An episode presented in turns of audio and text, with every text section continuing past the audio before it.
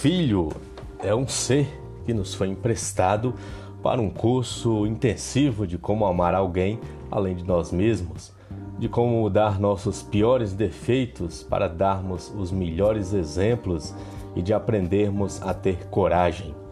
Isso mesmo, ser pai ou mãe é o maior ato de coragem que alguém pode ter, porque é expor-se a todo o tipo de dor, principalmente o da incerteza de agir corretamente e do medo de perder algo tão amado. Perder? Como? Não é nosso? Recordam-se? Foi apenas um empréstimo. José Saramago.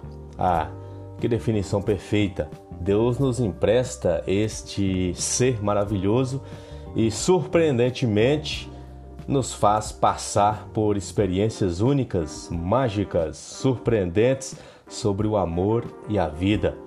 E por esse amor buscamos ser uma pessoa melhor, pois com ele nasce também uma imensa coragem em nós de se expor e enfrentar nossos medos, nossas angústias, incertezas e os julgamentos alheios, entre tantas coisas.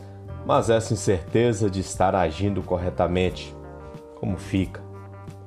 E em meio a tudo isso, temos que ter consciência de que estamos educando e preparando nossos filhos para o mundo. É, ele não é nosso. Por mais que doa essa realidade, é a verdade. O filho vai seguir o caminho dele, porém levando na bagagem muito daquilo que lhes oferecemos, e isso vai fazer uma enorme diferença.